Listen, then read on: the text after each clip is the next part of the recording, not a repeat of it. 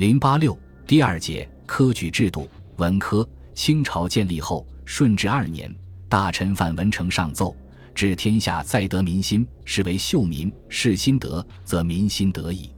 请在行乡会试广其登进。于是，清朝统治者决定，顺治二年秋八月举行乡试，顺治三年春二月举行会试。嗣后以子卯午酉年乡试，丑臣为虚年会试。奉特旨开科。则随时定期。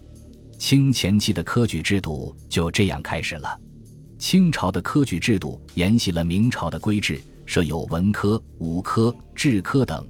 文、武科又有同试、乡试、会试、殿试之别。文科的同试上节以庶级，此处不赘。文科的乡试一般在各省省城举行，直隶则参加顺天乡试。考试的场所称为贡院，参加乡试的资格，府、州、县学的生源在科试中名列一、二等或三等前几名的，国子监的贡生、荐生经国子监考试录科的，都可以参加乡试。清初规定，乡试分三场，第一场是四书三题、五经各四题，考生任选一经，以朱熹、程颐、蔡沈、胡安国。陈浩等人的注释为标准。第二场是《孝经》论一篇，诏告表各一通，判五条。第三场试经史实物测五道。后来乡试各场的内容有所变化。乾隆二十一年规定，第一场是四书文三篇，第二场经文四篇，第三场测五道，论表判均三省。乾隆五十二年。乾隆帝认为考生各知一经，对其他经则不涉及，这不是敦崇实学的态度。况且分经阅卷也容易产生弊端。这样，从乾隆五十三年开始，乡试内容又有所变化，决定在五次乡试之内，按诗、书、易、礼、记、春秋的顺序轮流出题，考完五经，然后将第二场论题裁去，以五经各出一题，一并进行考试。这样，乡试内容虽固定下来，乡试的三场试题由各省考官自行拟定，只有顺天府的头场试题由皇帝亲命。清前七乡试中的三场考试分别定于八月初九、十二、十五进行，考场规则比较严格。顺治二年规定，生如入场，系加搜检，如有怀挟骗纸之字者。先于场前加号一个月，问罪发落。如有请人代事者，待与受代之人一体加号问罪。搜检员亦知情容隐者同罪。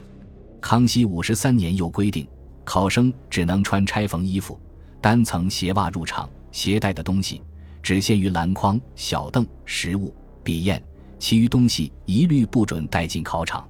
考生全部进入考场后，还要鸣炮三响。关闭贡院的大门、二门和三门，并上锁加封。在贡院的四角还各设有瞭望楼一座，用以查看考生的活动。考生善写试卷有一定的规格，不能违反。凡是试卷题字错落、针草不全、中间有空页、有白卷、有涂抹污染，以及行文不必庙会、域名、至盛会的，都算是违反了规格。要用蓝榜在贡院外墙公布，这样的考生不仅取消了参加下一场考试的资格，而且这次乡试也一点希望没有了。主持乡试的官员称主考，分正副，由皇帝钦派，一般由翰林官给事中、光禄寺少卿、六部司官充任。主考、副主考都是临时差遣性质，乡试结束即回原任。负责分房阅卷的称统考官，顺天统考官由皇帝钦派，具体人则是由礼部会同吏部选用科甲出身的中下官吏充任。各省统考官则由各省督府在本省进士、举人出身的属员中选任。监领、监事和提调也是负责乡试的官员。顺天乡试的监临由皇帝选派，满汉各一人。满监临在二。三品官员中选用，汉监临由顺天府尹担任，各省监临或由总督担任，或由巡抚担任，有时也由学政或布政使代巡抚行事。顺天乡试的监事由满汉御史担任，提调由顺天府城担任。各省监事和提调分别由布政使、按察使或道员担任。负责乡试的官员还有授卷、收长、弥封、誊录、对读等，或一、二人，或七、八人，视具体情况而定。顺天在进士、举人、五贡中选派，各省有府、州、县左二官员中选任。参加乡试的考生试卷经过密封、誊录。对读与套分朱墨卷之后，便开始评阅。统考官把优秀试卷推荐给主考官，主考官根据考生三场考试的成绩决定是否录取。初步决定录取的，还要对朱墨卷进行核对，最后检查是否有误。经过乡试被录取的考生称举人。各省及顺天录取举人名额的多少，由当地文化是否发达、人口多少、丁富轻重决定。凡按原定名额录取的考生称正榜，是名副其实的举人；在原定名额以外录取的考生称副榜，中副榜的不是举人。只有在以后的乡试中进入正榜，才取得了举人的资格。举人不仅可以戴金阙顶冠、穿青绸蓝边的公服和披领，而且可以通过拣选等途径进入仕途。文科中的会试是由礼部在北京举行的全国性的考试。有资格参加会试的，必须是经过模勘和复试的举人。所谓模勘，是指清政府对乡试进行检查，主要是检查试卷，以防弊斗、正文风。所谓复试，是指对举人再次考试，看有无名不副实者。经过模勘和复试合格的举人，便可参加会试。参加会试的举人要自己提出申请，经审查合格，顺天由顺天府。各省由布政使司发文到礼部投递，同时给予考生路费。会试时间清初定于二月，乾隆朝改为三月。会试也分三场，每场三天。第一场初九日举行，第二场十二日举行，第三场十五日举行。会试主考官称总裁，一般以各部大员四到六人充任。会试统考官在翰林院官员中选派。二十人左右，主考官和统考官先由礼部提出候选人名单，最后由皇帝钦定派出。此外，会试官员还有知贡举两人，满汉各一名，以一二品大员充任；正副提调两人，由礼部司官担任。这些也都由皇帝选派。会试的其他官员，比如内外连官等，和顺天乡试基本一样。会试的内容。也基本上同于乡试，用八股文题，每篇清初定为五百五十字，至乾隆朝定为七百字。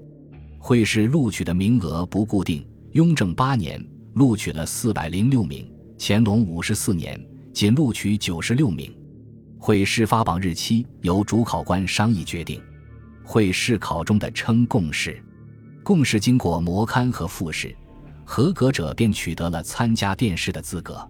文科中的殿试是科举考试中最高的级别，由皇帝亲自主持。举行殿试的时间一般是在会试之后的四月份。殿试地点清初曾在天安门外，后来移到太和殿前。从乾隆五十四年起改为保和殿殿内。殿试内容为经史实物册一道，每册约三至五题。题目最初由内阁御拟，后改为读卷大臣密拟。皇帝圈定，殿试卷书写有一定格式，对策字数不得少于一千字，以一天为限。殿试因为是以皇帝名义进行的，所以评阅殿试卷称为读卷，不敢称评卷。读卷官在大学士、六部九卿中选派十人左右。一般说来，殿试后的第二天便开始读卷，读卷官们集中阅卷，限两日内结束。读卷标准。以清统治者的角度说，是形式和内容并重，既要注重善写工整，更要强调内容充实。